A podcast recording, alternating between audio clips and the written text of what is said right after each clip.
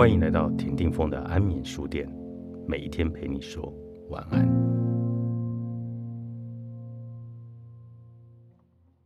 变身塔，印度信仰里有着对肉身眷恋的本质，相信肉体会在一次又一次的死亡里不断转换形式。我们害怕无常，逃避无常，然而永恒正是在无常之中。命，我无端端的走来的这里。他们叫这里 p r e l u d 通俗的翻译就是变身塔。许多观光客听到变身塔，不太能够猜测到它真正的意思。在吴哥旅游，充满译名上的误解。这种误解当然不是一天造成。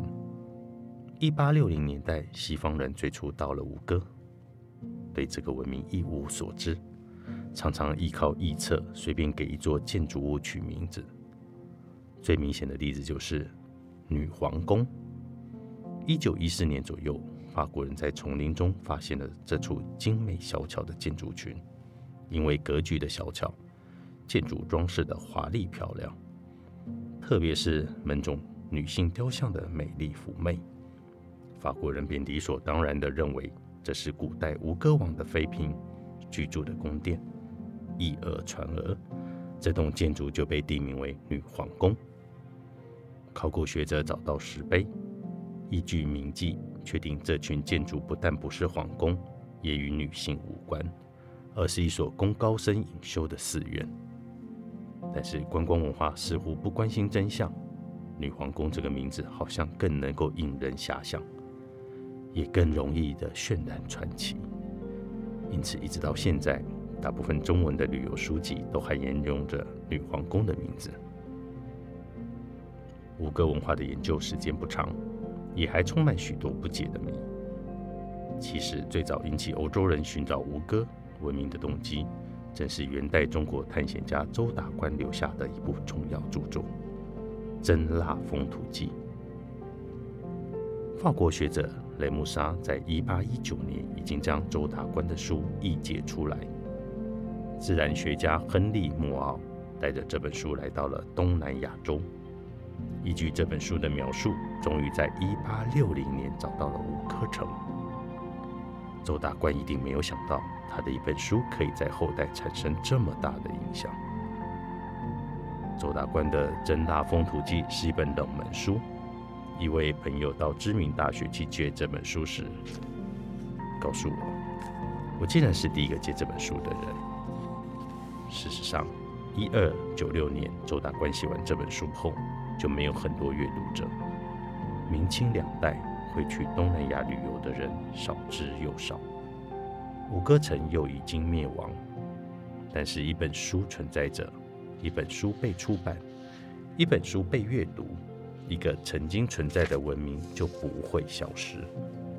雷姆沙在一八一九年出版的一本，到了一九零二年，法国著名汉学家伯希和以及吴哥遗址的发现。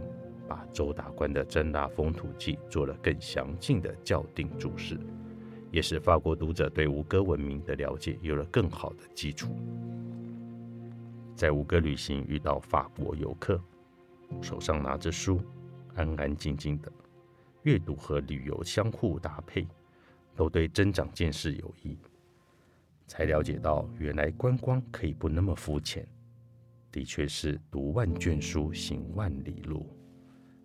一二九六年，周达观写《真腊风土记》时，欧洲还在中世纪。六百年后，物换星移，周达观被亚洲遗忘的时候，欧洲人找到他的书，阅读他的书，重新找到一处震惊世界的古文明。明，许多人觉得吴哥的发现是十九世纪的奇迹。事实上，这奇迹的背后只是阅读。没有阅读是没有文明奇迹可言的。文明是一脉香火，在少数人之中流传。这少数人有时也分不清楚种族、国家。对元代的周达观而言，虽然时空异代，法国的雷穆沙和伯希应该更是自己。一直到今天，周达观在法国人心目中似乎也比在华人心目中重要亲切许多。命，我希望有一天女皇宫的耳名能够被改正，观光文化也才会有真实的历史的基础，摆脱它的肤浅粗糙的性质。我把女皇宫改用译音的班蒂斯雷，并不是最好的方法，只是希望去除吴哥文化在观光下的一些恶传。班蒂斯雷修建在九六七年，当时的吴哥国王是罗真陀罗拔摩二世。他为了感谢国师雅吉纳瓦拉哈，市政给他暹罗河北边的一片土地。雅吉纳瓦哈拉是高僧，就把赐赠的土地用来修建寺庙，供僧侣修行者居住进修。罗真拔罗陀摩二世在吴哥留下许多建筑。他在九四四年登基，九五年前后，他修建了周达观记录中东池水库上的一个岛庙。东美棚，以及专门供皇室沐浴、祈祷、净身的皇家浴池。九六零年，由建筑师卡凡德拉利马塔纳设计了一所佛寺，把洞这一处建筑已成了废墟，但碑铭上留下建筑设计者的名字，也是吴哥城唯一有名字留下的建筑师。九六一年，已是罗真陀罗拔摩二世晚年。他修建变身塔，九六七年修建班蒂斯雷，但他已无缘见到建筑的完成。九六八年他就去世了。班蒂斯雷要到西元一零零年才能够完成。变身塔是这位国王为自己死亡做的准备吗？死亡果真只是肉身一次转换吗？命变身塔的原意是来自印度信仰的轮回吧？我们其实很少有机会冷静面对自己的肉身存在。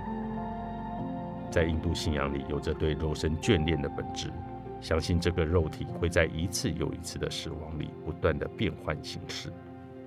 死亡是无常，我们害怕无常，逃避无常，然而永恒正是在无常之中。我在五个阅读《摩诃婆罗达》《罗摩衍那》。印度两大史诗，看到印度文明反反复复讲的只是无常，无常交织出不可思议的因果，不可思不可议，所以没有最后的结局，只是应当继续看下去，并不对生命线下下判断。对生命下判断，通常只是人自己的无知自大吧。国王预知死亡。死亡只是要变化一次身体，在火焰里燃烧的物质一一化成黑烟，如何眷恋也留不住什么。印度信仰相信，飞去的黑烟已经在寻找新的身体。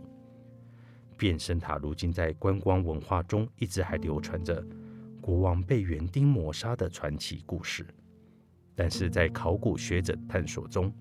至今没有发现这一处建筑和国王死亡有任何有关的证据。我们只是在悬想中创造了另一个故事，而大家好像更愿意相信传奇。目前能够证明的只是变身塔是罗真陀罗拔摩二世建筑的国庙。吴哥国王信仰神王一体，因此崇拜天神的庙宇也就是侍奉自己的宗庙陵寝。从这个意义来看。